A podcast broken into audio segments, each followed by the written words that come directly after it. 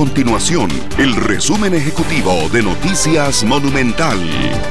Hola, mi nombre es Alejandro Meléndez y estas son las informaciones más importantes del día en Noticias Monumental. El Festival de la Luz 2022 contará con la participación de ocho carrozas. Este jueves se realizó la rifa para conocer el orden en el que desfilarán por las calles Josefinas. Este año se llevará a cabo el 17 de diciembre. El orden por empresa participante será el siguiente: de Masa, Colby, Huaca, Tropical, Copenhague, Banco Nacional y Banco de Costa Rica.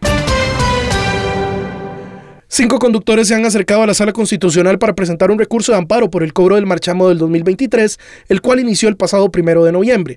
Cuatro de los recurrentes hacen el señalamiento de que el monto que les apareció en la consulta a la página del INS es excesivo.